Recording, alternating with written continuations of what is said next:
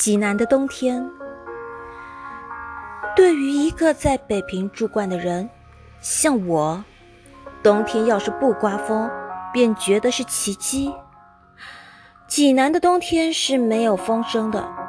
对于一个刚由伦敦回来的人，像我，冬天要能看见日光，便觉得是怪事。济南的冬天是响晴的，自然在热带的地方。日光是永远那么毒，响亮的天气反而有点叫人害怕。可是，在北中国的冬天，而能有温情的天气，济南真的算个宝地。设若单单是有阳光，那又算不了出奇。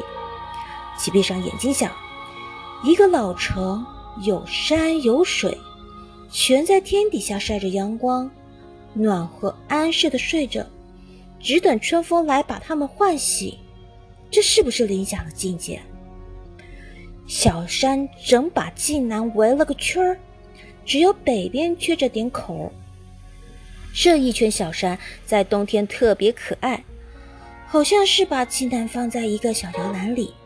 他们安静不动地低声说：“你们放心吧，这儿准保暖和。”济南的人们在冬天是面上含笑的。他们一看那些小山，心中便觉得有了着落，有了依靠。他们由天上看到山上，便不知不觉地想起：明天也许就是春天了吧？这样的温暖，今天夜里山草也许就绿起来了吧？就是这点幻想不能一时实现，他们也并不着急，因为这样慈善的冬天。干什么还希望别的呢？最妙的是下点小雪啊！看吧，山上的矮松越发的青黑，树尖上顶着一截儿白花，好像日本看护妇。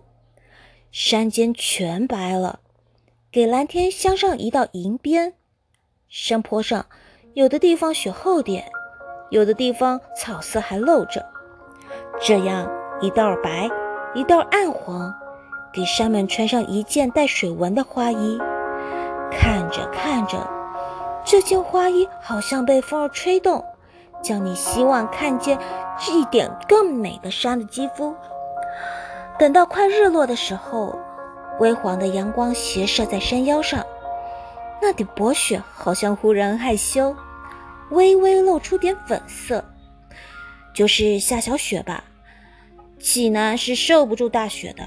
那些小山太秀气。